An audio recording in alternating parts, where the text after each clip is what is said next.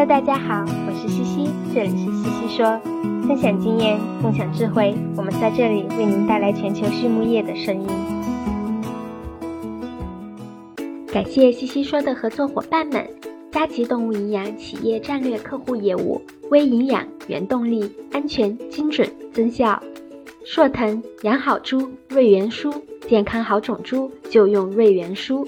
优宝生物、三和药业让健康养殖更简单。称纳生物践行科学可持续营养观，深研博纳滋养生命。大地汉克三十年专注为动物提供美味与健康。里兰动宝让食品和伴侣动物不断丰富我们的生活。润伯特单宁酸制剂领导者。Hello，大家好，欢迎来到西西说。今天我们邀请到的是杭州浩肯农牧科技有限公司的首席技术官昌杰老师。昌杰老师您好，欢迎来到西西说。你好，首先请您跟大家简单的介绍一下您的个人经历吧。我呢是一九九零年毕业于武汉粮食工业学院，学的是动物营养与饲料加工专业。嗯，在我们这个行业做了三十三年，在一些知名的公司工作过，比如说，比如说是。比利美英伟公司当时是在深圳工作，然后还有美国的康帝集团呀、波恩集团呀。那么我也就是在这个行业中间，从饲养到饲料，还有一些到添加剂企业也工作过。那么也就是对于整个呃饲料与饲养的这个呃产业链有都有一定的了解吧。嗯，也做过饲养管理，做过饲料品质管理，还有营养研发这些工作。呃，相对做了这么多年呢，有一定的实践经验。那么这个其中呢，呃，因为各种机缘巧合吧，我还学习了一些中医药大学的这个各门学科，对于中医知识在动物营养与养殖方面的一些应用，有一些自己的理解。是怎么跟中医结缘的呢？这个也是一个机缘巧合。在二零一七年的时候，我当时是在浙江的一家规模呃养猪场工作，呃负责猪的营养技术。在一个很偶然的机会，听说某个公司生产的中草药添加剂有不错的促生长效果，那么我们就买了一些回来做试验，生产数据确实表现的不错。但是在第二次采购再做实验的时候，发现这个猪的精神状态就不是很好，当时我就怀疑这个添加剂的配方可能变了。那厂家说配方是保密的，我们就没有办法来监测这个添加剂中的有效含量。那么我们只能是对于添加剂的六项常规指标做检测。这样检测的结果显示，两次采购的产品指标之间差异是非常大。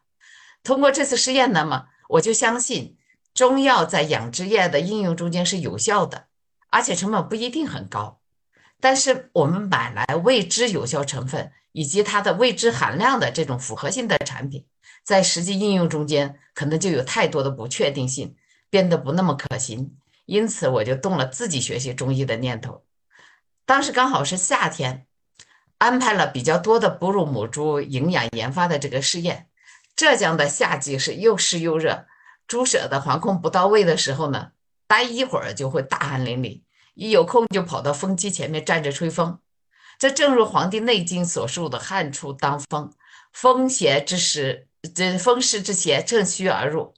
从五月下旬开始试验，到八月底夏季试验接近尾声的时候，我的膝盖就出现了非常严重的问题，疼到不能站立，晚上睡觉都没办法伸直这个腿。我就跑到医院去找专家看检查拍片。吃了不少消炎药，还有什么硫酸软骨素啊、摩福瑞之类的，关节也注射了玻璃酸钠，但是都没有解决问题，甚至都没有好的趋势。啊，这时候有一个中药的添加剂厂家了解了我的这个情况之后，给我寄来了几粒丸药，说是中药，呃，说吃了就会好。那么对于我，当时是已经是病毒乱投医的时候，我是如获至宝，收到之后就马上吃了。但是吃完之后的结果是出乎预料，浑身燥热，没办法安睡，而且腿就疼得更严重了。所以我就在想啊，病痛是在自己的身上，只有自己最了解是什么情况，最用心对待。所以我就开始自学中医了。那么收集了不少名家名医的这种讲课视频，也买了很多大学的中医课本，跟着这些教授们系统学习中医。我自己感觉是受益匪浅。从那么以后，无论是工作还是生活，中医的思维方式都是深深的、深深的影响了我。在进入主题之前，呃，您跟咱们的听众、咱们的读者来简单的介绍一下中医学以及中医学的一些主要特点吧。啊，那么中医学事实上是以中医药理论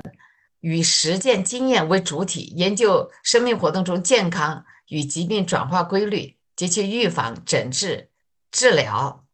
康复和保健的一个综合性的学科。中医学是以动物体、自然、社会，或者说动物体、环境、心理为医学模式，认为动物的生存与生活的这种必然会受到自然环境和社会环境的影响，由此会引起一系列的有关于健康和疾病的医学问题。那么中医学呢，不仅仅是强调动物主体的生物属性，还非常重视环境和心理对其产生的一些影响。中医学的理论体系呢，主要是有两个特点。第一个就是整体的观念，是以中中医学认识动物体以及动物体与环境之间联系性和统一性的这种学术思想，就是它的整体观念。第二是辨证论治，是以中医学诊断疾病的基础理论和思维方法，即根据中医理论分析诊断的临床资料，明辨病变的本质。拟定治则和治法。您刚才提到的中医学的两个主要特点，一个是整体观念，一个是辨证论治。那呃，我想分开来问您两个问题：一个是如何将中医的整体观念来和咱们的动物营养或者是咱们的动物养殖生产结合起来，然后让我们达到一个保持动物的生长表现或者是健康水平更好的一个呃目标呢？啊，中医学的这个整体观念呢，嗯，它是分成三个部分。首先是动物的机体，它是一个有机的整体；第二个是动物体和自然环境的统一性；第三个是动物体跟社会环境的统一性。那么我们首先解释一下，这个动物体它是一个有机整体。只要是一个组织器官或者是系统出现了健康问题，那么它就会影响到其他的组织器官乃至于系统。比如说，我们小肠健康出现问题之后，就会影响到消化吸收系统、免疫系统、神经内分泌系统、循环系统。同时，肠道完整性受到破坏时，一些抗原、病理产物都会进入循环系统，随着循环的血液将它带到其他的组织器官。那么同时，疾病会导致动物产生疼痛等一系列不适的感觉，啊，造成情绪相关的这种激素的分泌也会产生变化，这就是应急反应。那么从中医的角度来讲，小肠与心是相表里的，肠道的健康也会也会影响到意识、思维与情绪。那么这个是与现代的生理学是不谋而合的。其次呢？动物体与自然环境的这种统统一性，那么动物离不开它生活的环境，自然环境直接或间接地影响着动物体的生命活动。现代养殖中的环境控制、生物安全的控制，就是为了降低环境对于动物体健康的这个影响，使之生长处于一种最优的状态。但是我们受各种条件的限制。呃，集约化养殖不是总能达到动物的这种最适的环境需求。这个时候，我们就需要了解饲养动物所处的环境的特点，针对性的调整营养和管理方案。比如说，温度啊、湿度啊、空气质量啊，这些都是重要的影响因素。在营养设计中间，我们最常用的适应环境的呃这种调整营养的策略，就是。呃，调整营养浓度来适应温度的变化。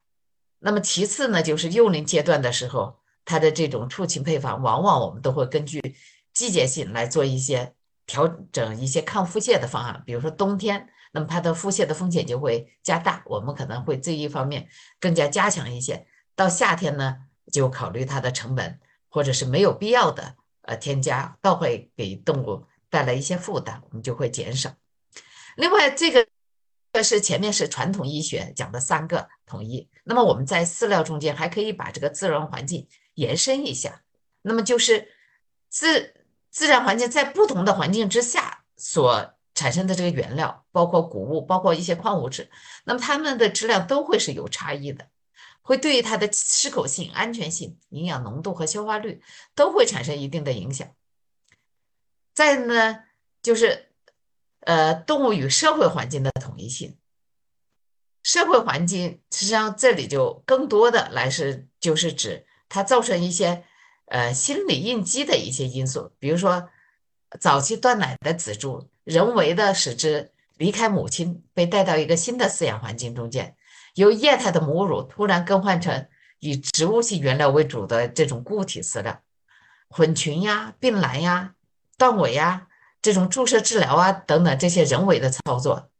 还有一些饲养力度啊、同群中间的这种等级的排序、打架，都会影响这种应激相关的一些激素的变化。其实这些激素呢，也都会影响消化系统的一些功能，所以它这个是一个。整体的观念相互影响的存在。呃，刚刚呃介绍了这个整体嗯观念，那对于呃辩证论治又应该咱们应该如何理解呢？如何跟咱们的动物营养结合起来？辩证论治呢，它是中医学认识疾病和治疗疾病的基本原则，是诊治疾病的基本理论方法。就是根据诊断的资料进行综合分析，明辨病因、病位、病性和病机，明辨病变的本质，拟定治则、治法，也就是说治疗的原则与治疗的方法，然后再随法选方。而方子呢，又是由这些单个的药物组成的。像作为我们行业里头。的兽医也好，动物营养师也好，我们面对的对象是动物，它不会讲话，有什么不舒服，就是全是靠营养师、兽医师、饲养管理者的这种观察判断。那么通通过观察现场的情况，了解动物的品种啊、饲养阶段、呃饲养环境、管理状态、饲料和饮水的情况，以及所面临的生物安全的形式，还有动物的行为或者出现的这些。症状的这些表现等等，我们做出综合的分析，从而找到可能影响饲料营养表达、动物健康和生产性能的一些关键因素，做出对应的营养方案，来降低这些环境对于呃饲养动物的不良影响，让动物的生产性能得到更好的发挥。那么这些听起来好像比较抽象，那么我举几个例子吧。首先呢，就是比如说根据温度来调整营养浓度，在环境温度低的时候，动物对能量的需求更高，因为温度的这种热量，呃，也是能量。那么它温度低了之后，动物体表就会散热，所以它对于能量的这种需求会更高。这时候我们设计配方时可以提高能量浓度，因为动物呢具有为能而食的本能，在不调整配方能量的情况之下。这个环度环境的温度一低了之后，产生量它就会有所提高。那么这个时候，我们可以降低其他营养物质的浓度，比如说降低赖氨酸能量比。那么第二个呢，我们还有第二个例子，也就是根据环动环境变化实施抗应激的这种方案，比如说在病栏呀、转群呀、免疫注射的前后提供更高的维生素，尤其是维生素 C、维生素 E 这些具有抗应激。功能的这些维生素，那么第三个例子呢，就是根据生物安全的这种形式来调整免疫营养的方案。当环境病毒性压力，呃，这种比较大的时候，可以提供贝塔葡聚糖啊、植物或酵母类的多糖啊、地顶孢酶提取物啊这些，呃，可能提高免疫力、抑制呃病毒复制的这些营养物质，然后。第四个例子是根据不同的养殖阶段考虑调整肠道菌群的方案。在于仔猪断奶的阶段，我们可以用有机酸呐、植物提取物、呃精油、益生菌来提高乳酸菌与大肠杆菌的比值，抑制梭菌等这些致病菌的一些生长繁殖，同时增加一些可发酵的不溶性纤维，同时降低不可消化蛋白的量，控制这种肠道的异常发酵，就可以减少腹泻的发生率。那么在母猪妊娠阶段呢，刚好呃可能是跟断奶仔猪阶段是截然不同，我们可以提高纤维的用量，而且要保证其中可发酵纤维的量，而且是可溶性的纤维是非常好的这种物质。我们并同时调整电解质的这种平衡，以控制便秘的发生。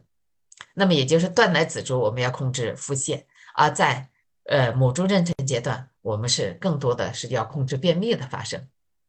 嗯，那您还有什么呃经验来跟大家分享一下？就是在动物营养上的您个人的这么多年累积下来的一些经验。那么我先讲讲这个统一的观念在动物营养中间的一些心得吧。嗯动物体与自然环境的这个统一性中间，我们可以更多的关注饲料与饲养动物的这种统一性。离开动物体谈饲料的营养是没有任何意义的。同样的饲料作用于不同的饲养动物、不同的生理阶段、不同的健康状态，那么它对于动物体的健康与生产性能的表现都是不同的。你比如说，体现在适口性呀、消化率呀、对消化酶活性的影响啊、肠道微生物菌群的影响啊、对胃肠道的这种物理刺激呀，甚至葡萄糖释放的特征。对氧化还原指标的影响啊，以及对各种激素产生的这种不同的变化方面，也就是说，饲养动物影响着饲料的营养的表达，而饲料影响着饲养动物的健康与生产性能。那么，我举两个例子吧。就原料的消化率而言，断奶仔猪是低于生长育肥猪的，与母猪的这个差距是更大。那么第二个例子呢，比如说是，呃。大豆抗原的影响，大豆抗原虽然在大豆蛋白中间占的占比在百分之七十左右，对于乳子猪非常容易产生过敏反应，但是对于其他阶段的猪，尤其是成年猪，它的影响是非常有限的。那么我再举一个例子啊，就是可溶性纤维用于妊娠母猪，它是可以增加饱腹感，降低刻板行为，而控制应激。还能发酵产生短链脂肪酸，抑制母猪脂肪沉积而发生肥胖，从而调节母猪的这种胰岛素的敏感性。同时，它还能调整肠道菌群，有利于母猪和胎猪的这种健康，是非常好的这种原料特性。但是对于断奶仔猪而言，会影响胃肠道中食糜与消化酶的接触，降低质量的消化力，那么同时影响消化道的这种排空速度。导致肠道菌群的失衡，增加腹泻的风险。那么饲养动物的这种健康度呢，不仅仅体现在饲料消化率的影响，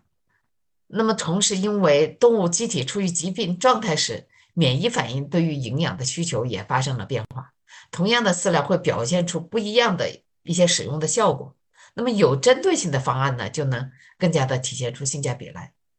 比如说。不同的葡萄糖释放特征的能量原料，在相同能量值时，它对于生产性能的影响是非常大的。各种单糖、双糖、谷物和薯类在断奶仔猪上面有很多研究报告，我们可以关注一下。另一方面，我们还需要关注日粮本身就是一个整体，我们配方是百分之百的这么一个空间，各个原料之间它的这种联系性与统一性是。值得关注的一种原料可能会影响另外一些原料的营养性能的发挥。在配方中间提高某一种原料的添加量的时候，一定会减少其他原料的添加量。那么添加量高的这种原料的消化率呢？嗯，往往就会有所降低。在仔猪后期阶段，如果我们在饲料中间使用少量的杂粕，可能比全部使用豆粕，它的抗腹泻的表现会更加的稳定。生产性能也会更好一些。那么有研究发现呢，相同的营养浓度，不同的营养来源的配方，对饲养动物的生产性能产生着非常大的影响。例如，淀粉、脂肪和纤维来源的能量。那么它的差距就是非常大的。呃，尤其是在母猪和乳猪阶段的这些研究，那么这方面的研究是非常多，这个我们在这里就不多展开了。那么原料是除了营养性之外，实际上它还是有一些功能性的。我们设计配方的时候，营养指标中间往往没有考虑到这些，比如说氧化还原指标啊、电解质的平衡啊、硒酸粒啊、多性纤维的作用啊、各种抗营养因子的影响啊这些。但是它都会随着配方的调整而发生着变化，从而影响着饲料在动物饲养方面的这种表现。那么有研究表明，比起这种普通的商品日粮，重合日粮，呃，使用下来，饲养动物的生产性能是要低得多。可能是因为普通日粮中这种植物原料含有大量的植物刺激素啊、维生素啊，或者是其他一些已知未知的活性物质，比如说黄酮。多酚、甾醇之类的植物刺激素都是具有很很好的抗氧化的作用的。而当使用一些氧化的油脂或者陈化粮之类的原料，就应该更多的考虑基础体的这种抗氧化的营养需要。那么在电解质方面的话，啊，矿物质原料的影响是非常大的。夏季高温的季节，在中大猪的饲料中间添加麦饭石啊、飞石粉呐这些碱性的矿物质原料，可以降低猪的应激。改善猪肉的品质，同样，矿物质对于硒酸力的影响也是很大的。断奶仔猪日粮中间使用石粉呐、氧化锌等原料，会综合消耗本来就不足的胃酸，而增加腹泻的风险。惰性纤维似乎没有可以转化成可利用营养物的物质，但是它能影响胃肠道的充盈度啊，刺激肠道的蠕动啊，影响肠道的健康和日粮中间其他原料的这种消化吸收。那么，调整配方中原料的选择和用量时，需要适当的引起关注。同时，当一种原料的用量过高的时候，其中的抗营养因子的作副作用就会更大。那么，按用不同的原料来实现营养的浓度时，就可以降低抗营养因子以及毒素的这种负面的影响。那么，植物中间的一些有益的活性物质也会。呃，相互补充，发挥出来一些呃有有益的作用啊，改善动物的健康和生产性能。啊，您刚刚就介绍了用统一的观念来指导怎样来设计咱们的营养配方，来呃给咱们的呃动物。然后我就想问您，就是如果呃有没有一个具体的，咱们用中医的知识来。解决一下咱们实际生产中所面临的一些问题呢？有什么，比如说使用什么中医的呃药物，或者是一些其他的方式？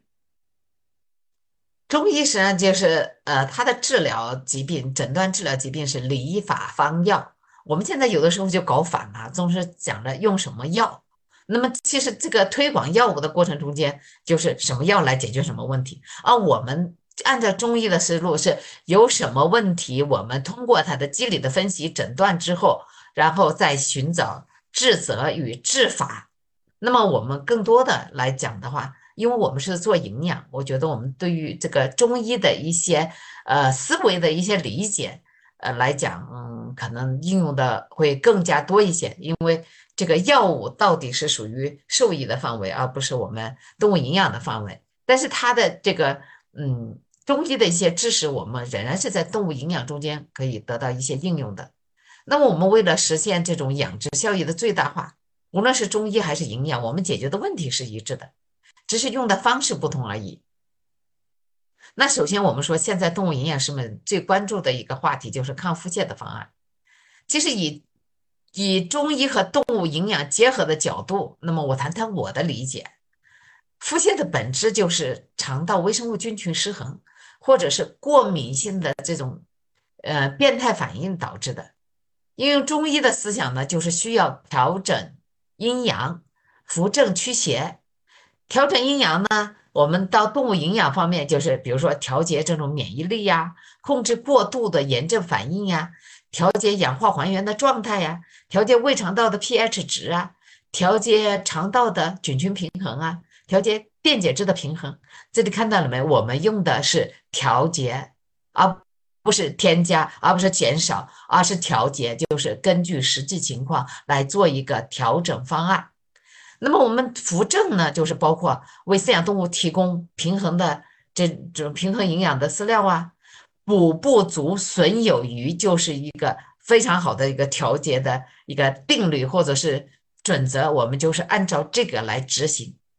营养也是如此。那么我们要保护肠道结构和功能的完整性，为肠道黏膜提供足够的营养物质，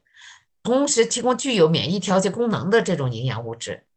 而我们在讲到驱邪，驱邪呢，就是我们用现代营养的这种词来讲，就是杀菌抑菌，清除病理产物，治病的抗原以及一些毒素。那么这些有关的方案都是驱邪的方案。那我的建议，我们就是先调整阴阳，然后才是扶正，最后才是去邪。因为你把前面阴阳调整好了，扶正做好了之后，邪就比较少了。也就用我们现代营养的话说，肠道健康了，消化吸收好了，肠道异常发酵就会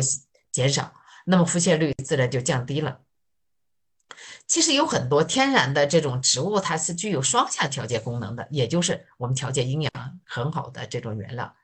典型的有植物雌激素，在动物体雌激素缺乏的时候，可以补充它的不足，因为它有雌激素的作用嘛，不然就不会叫植物雌激素了。但是当雌激素的量过高的时候，它可以结合受体来降低雌激素的作用。那么，比如说在我们讲就是双向调节的这些例子，比如讲三七，它既有活血的功能，又有止血的功能，它是相反的两个功能的调节。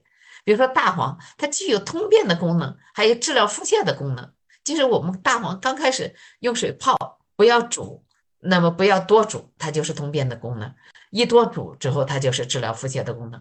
所以它这个是一个双向调节。那么一些植物刺激素呢，它可以促进与乳腺相关的这个雌激素和孕激素的生成与释放，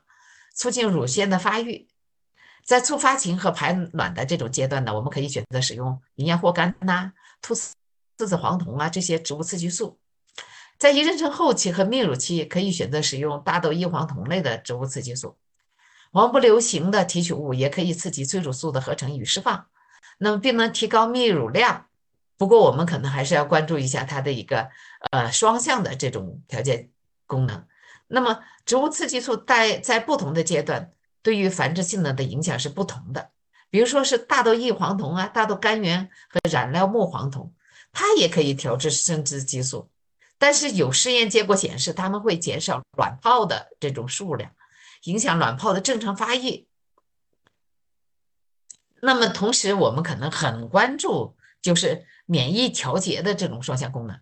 其实很多天然植物，尤其是一些。呃，常用于这种免疫缺陷的皮肤病和风湿病的这种疾病治疗的药物，它是具有很好的免疫调节力的功能，它表现效果也很好。这里呢，我就不多展开，因为涉及到一些我们原来研发的一些呃技术保密性的问题。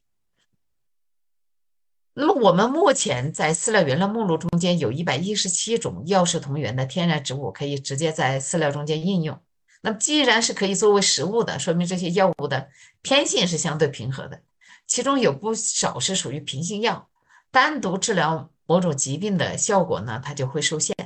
那么我这里解释一下药物的偏性，一般的药物呢都是有寒热温凉四性的，呃，之外还有一种平性药，就是指寒热偏向不明显，药物药性比较平和。作用较缓的一类药物，那么这就是我们的这个一百一十七种，呃，药食同源的天然植物中间，很大一部分是属于这这一类的平性药，所以它是指望它治病，那么是不大容易的，调理还是可以的，有一定的作用。那么我们在以母猪妊娠期为例的话，啊，保胎药中间我们常用一些清热解毒啊、凉血化瘀的一些。治疗方案来控制体温，这么就可以通过抑制呃炎症，呃来控制前列腺素的分泌，来避免它溶溶解孕酮，导致流产产或者是部分流产。呃，保胎方剂中间常用的药物，实际上它有很多具有降压的功能，比如说是杜仲啊、呃桑寄生呀这些东西，它都是具有降压、降低血液粘稠、扩张血管的这种功能。其实它就是用我们现代营养学的角度，就是为了减少同型半胱氨血症，维护胎盘结构与功能的完整性，并发挥它的这种降压的作用。那可以增加胎盘供血的这个量，呃，为胎儿提供更多的养分，类似于叶酸、精氨酸、蛋氨酸的这种功能。那么又比如说，在于繁殖母猪全周期中间，我们常用的一些中草药，呃，中间都含有植物雌激素，对于生殖激素啊、钙代谢激素的这种调控作用，对于抗氧化的作用、抗应激，还有调节免疫力的这种功能，它都是无处不在的。比如说常用的当归呀、菟丝子啊，比如说我刚才讲的，呃，桑寄生呀、枸杞子呀，还有一些的天然植物中间都是富含有一些维生素，尤其是维生素 A 类的物质。那么我们看到须断中间它具有呃抗维生素 E 缺乏症的这种作用。那这些它的这种所谓的药物的理念，实际上是与我们繁殖母猪的营养的需要，它是不谋而合的。这也就是说，可以说是一个呃中医跟营养的一个呃学科的呃理念的统一，那我们可以相互借鉴的地方。嗯，那在保护动物的健康、预防疾病的发生，嗯，是我们养殖中的重中之重。那中医上也有讲这个治胃病的讲法。我那我们在呃动物营养中应该如何用中医理论来实现这一个目标呢？这不健康的动物呢是养殖业最大的成本。那么我们首先来解释一下中医对于健康的理解，就是指动物体的正气与自然界的邪气，动物体内在环境各要素之间，它处于一种相对的平稳和谐的状态。用高度概括的话，就是说。阴阳平和态这样的一个状态，就叫做健康的状态。那么，所以中医的奠基之作《黄帝内经》开篇就说：“阴平阳秘，精神乃治。”在动物营养中间，我们要做的就是调节免疫力，平衡氧化平衡状呃平衡状态，然后调节微生态的平衡，这种等等，而不是我们在没有前提的情况下提高免疫力啊。抗氧化、杀菌抑菌，包括我们前面讲到了很多调节 pH 值、调节这个呃它的呃嗯寒热温凉，这些都是属于一种调节，而不是给它过度的增加什么，或者是过度的杀什么。就像我们以前用抗生素的时候，那就是用杀菌抑菌，而不是说我们去来让它。呃，有更好的自我保护的能力，免疫力更高。那么中医它是历来是非常中医治胃病的，也就是说预防，但是不是盲目的，建议进行针对性的、目的性的这种预防，适合的才是最好的。比如说我们以前养殖的时候，经常隔多长时间用保健用药，用上很多西药下去，但是经常用保健用药的这些厂，我们发现这个呃它的生产成绩并不好。那么也就是，比如说我们认为的所说的保健用药啊，或者我们呃想把这个动物养好的时候，我们给它很好很贵的饲料，其实它不只要是不合适的，就不一定是最优的方案。所以适合的才是最好的。那么我们治胃病，首先是要扶正，给动物足够的均衡的营养，保证这些机体的正气可以抵御各种致病因素的侵袭，以防止疾病的发生。其次是。呃，针对性的了解动物体可能存在的一些问题，它的饲养环境呀、管理啊、生物安全这些情况，针对性的做一些调控方案。总而言之，就是调整阴阳，补不足，损有余，尽量保持阴阳调和的这种状态，才才能做到健康养殖。那么我们还是举些例子吧，比如说夏季环境温度高的时候，那么饲养动物的这种呼吸的频次就会增加。排出来的二氧化碳会增多，容易产生热应激。适当添加小苏打或者是其他的碱性的物质来调节机体的酸碱平衡。那么还有的例子，比如说冬天环境低的时候，我们可以多使用一些消化能高，但是技能不一定特别看起来特别有性价比的这种原料。呃，比如说是提高高蛋白原料的用量，减少单铁、氨基酸的用量，它可以通过体增热来维持动物的这种体温的稳定。在夏季的湿热环境中，细菌性的疾病它多发，考虑腹泻的时候可以多用杀菌抑菌的添加剂。啊，冬天湿冷的环境中，病毒性的疾病多发，可以多考虑一些免疫营养物质的提供。那么在配方中不得不使用。抗原高的原料的时候，我们可能就需要更多的考虑抗炎、抗氧化这些营养物质的提供。嗯，那在呃设计饲料配方的时候，呃，咱们中医方剂中的呃君臣佐使的结构组成，在咱们营养中又有什么借鉴的意义呢？我也经常听我们做动物营养的这些配方师讲到君臣佐使。但是都没有对它做一个清晰的解释。那么我把中药学中间的解释，呃，这里给大家念给大家听。就是方剂的组方原则是君臣佐使，最早它是建于《内经》的，主病之谓君，佐君之谓臣，因臣之谓使。君药是针对主病或主症起主要治疗作用的药物，臣药。一是辅助君药加强治疗主病或主症作用的药物；二是针对兼病或兼症起治疗作用的药物。佐药一是佐助药，即协助君臣以加强治疗作用或直接治疗次要兼症的药物；二是佐治药，即制约君臣药的峻烈之性或减轻消除君臣药物的。毒性的这种药，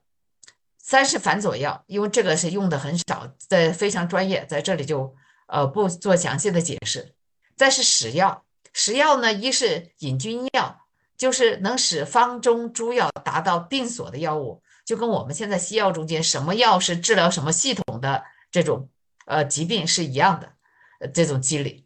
第二是调和药，那么就是具有调和诸药的功能。其实这个最常用的呢就是甘草。甘草调百药，那么我们设计配方的时候可以借鉴一下这一些这个思路。那么要解决什么问题的时候，首先考虑我们有哪些原料可以选择，这些原料分别有什么优缺点，哪些可以多用，如何搭配，那么才能发挥出最优的性价比，还要保证它对于饲养的动物和畜产品的安全性。比如说，我们考虑能量来源是，对于断奶仔猪而言，可以设定能释放葡萄糖的能量源为菌，而油脂类的能量源为尘。在其中释放葡萄糖的这种能量源中间，可考虑淀粉为菌，乳糖为尘，葡萄糖、蔗糖为佐，搭配出葡萄糖释放的梯度，淀粉酶为使。在油脂类的能量源中间，我们可以考虑豆油为君，乳脂或中链脂肪酸为臣，多不饱和脂肪酸和短链脂肪酸为佐，乳化剂和脂肪酶为使。这样，营养浓度、消化率、营养物质的代谢、养分的沉积、肠道的健康这些方面都考虑到了。那么我们在母猪妊娠阶段的时候，能量来源可以考虑淀粉为君。可发酵纤维为成，油脂为佐。那么多种原料搭配，它不仅有利于营养物质的消化吸收和沉积，还可以降低我们对某种原料的这种采购依赖，同时也能降低单一原料来源导致的这种毒素、毒素、抗营养因子，呃和抗原过高的风险。那么，呃，所以我们在动物营养的这种研究中间。我们可以充分的理解药物中间君臣佐使的作用，啊来搭配我们嗯原料的这种组合，来实现我们营养的方案。嗯，其实是一种就是一种使用原料的一种思路，可以借鉴咱们如何做药方的一个思路，是吗？